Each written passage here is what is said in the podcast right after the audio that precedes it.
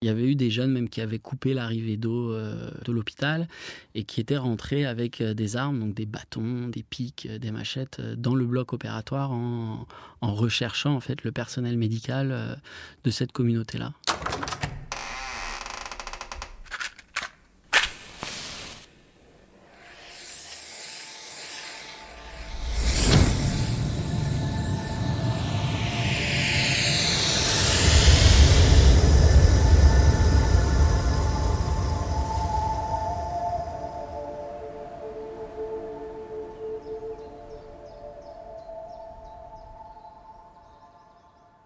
Nos filters.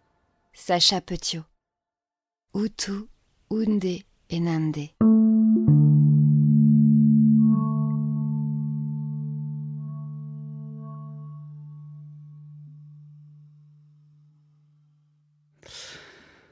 J'étais euh, coordinateur de projet euh, donc à l'est de la RDC, dans la région des Kivu. Donc au nord Kivu, c'était un projet basé à Bambou c'est la région des Grands Lacs. Et au niveau des opérations, c'est beaucoup de pédiatrie. Donc on était dans cette région, en fait, dans cette zone, avec une majorité euh, de personnes de la communauté Hutu, euh, dont des groupes euh, armés qui étaient affiliés, notamment les FDLR, l'Ignatura et d'autres groupes. Et un peu plus au nord, il y avait une majorité de la communauté Houndé et Nandé, la communauté on va dire originaire initialement de cette contrée-là. Et donc, euh, il y avait des clashs, euh, notamment euh, entre ces groupes armés-là, il y avait tout ce qu'on appelle des cycles de représailles. Et donc, lorsque les milices, ou en tout cas les groupes armés de la communauté nandais attaquaient des Hutus au nord de la zone où on était, il y avait des gens de la communauté Hutu qui s'en prenaient, en fait, aux, gens de la communauté Houndé et Nandé qui étaient très minoritaires à Bambou.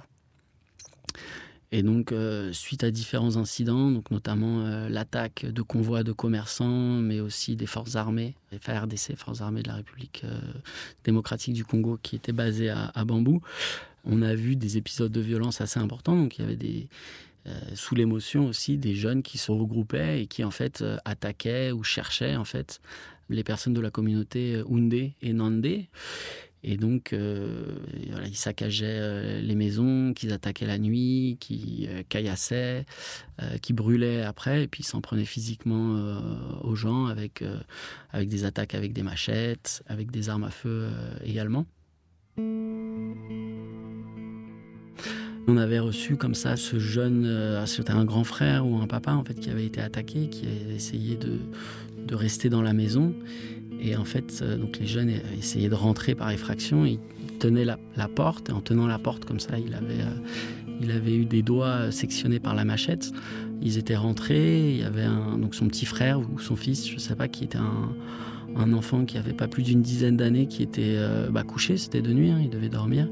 Il avait pris un coup de machette dans la nuque, pas mortel, mais puis cette personne qui avait été donc blessée à la main avec, enfin voilà salement amoché qui avait eu reçu euh, par la suite, parce qu'il avait essayé de s'échapper, deux balles dans la jambe et dans le torse.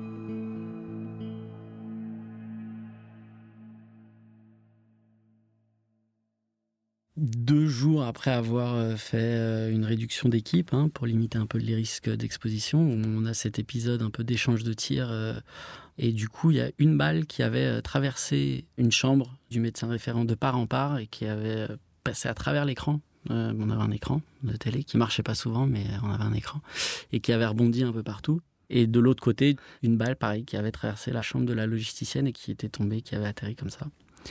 C'était quand même chaud au niveau sécurité. Et donc, euh, il y avait eu des jeunes même qui avaient coupé l'arrivée d'eau euh, de l'hôpital et qui étaient rentrés avec euh, des armes, donc des bâtons, des pics, des machettes, dans le bloc opératoire en, recherchant en fait le personnel médical de cette communauté-là, donc Oundé ou Nandé. Et donc, il y avait cette espèce de chasse partout. Il y avait des checkpoints qui avaient été installés un peu aux sorties des, de la ville.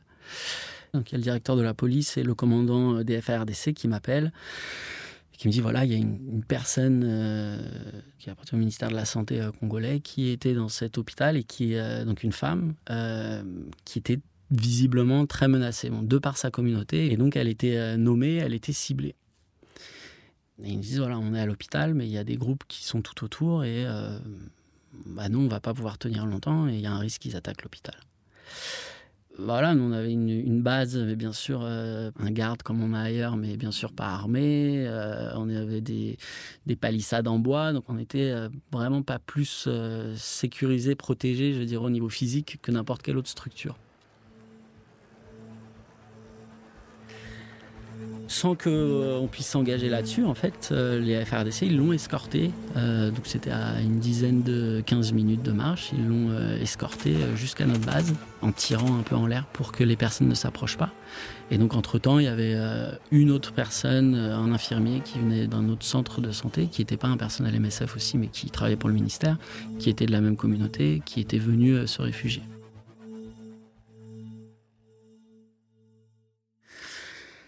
C'était en début d'après-midi. Et puis je commence à avoir des coups de fil, en fait, des notables.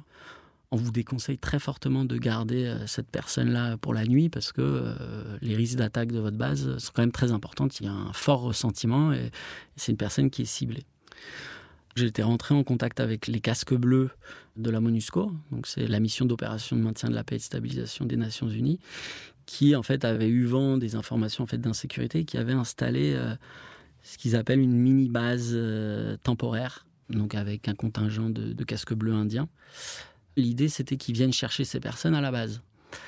avec une petite connaissance euh, du fonctionnement euh, des Nations Unies, je tends à comprendre que c'est très possible en fait que la brigade n'arrive pas jusqu'ici et donc qu'il faille absolument emmener ces personnes jusqu'à cette base-là. Il y avait notamment des checkpoints entre notre base et l'endroit euh, où on devait amener euh, ces personnes-là pour les mettre en sécurité. Inutile de dire que dans ces moments-là, euh, c'est quand même assez tendu, assez lourd, et puis il faut, faut prendre des décisions, et du coup, on, avait préparé un véhicule, mis ces deux personnes-là, on a fait ce petit chemin euh, ce qui était assez particulier, moi je regarderai un souvenir, c'était le, regard, en fait, le visage de ces deux personnes qui, se sentaient un peu sauvées, qui là pouvaient être euh, protégées, qui allaient être euh, évacuées sur Goma, et donc qui étaient vraiment, voilà, les larmes aux yeux, très reconnaissants, plein d'émotions, de peur, de terreur. Puis la deuxième chose, c'était ces militaires indiens qui étaient terrifiés, mais qui étaient complètement aussi flippés, qui comprenaient, je pense, pas tout ce qui se passait, mais qui, voilà, ils avaient reçu cette mission de garder euh, le point euh, pendant quelques jours. Et qui, quand ils nous ont vus arriver, ils pensaient vraiment qu'on allait tous venir. Et donc, ils avaient très peur de me voir repartir. On me disait, mais, mais vous repartez là-bas, mais on n'a pas accès, c'est super dangereux. Et donc, voilà, on leur expliquait qu'on était installés, qu'on avait des relais, des contacts et autres. Dans le prochain épisode. Moi, c'était la première fois que je me faisais tirer dessus aussi euh, à la mitraillette comme ça. Donc, c'est vrai que c'est. On, on, a eu des cas où on, l'entend, on voit, mais quand on est la cible, c'est euh, une sensation assez différente.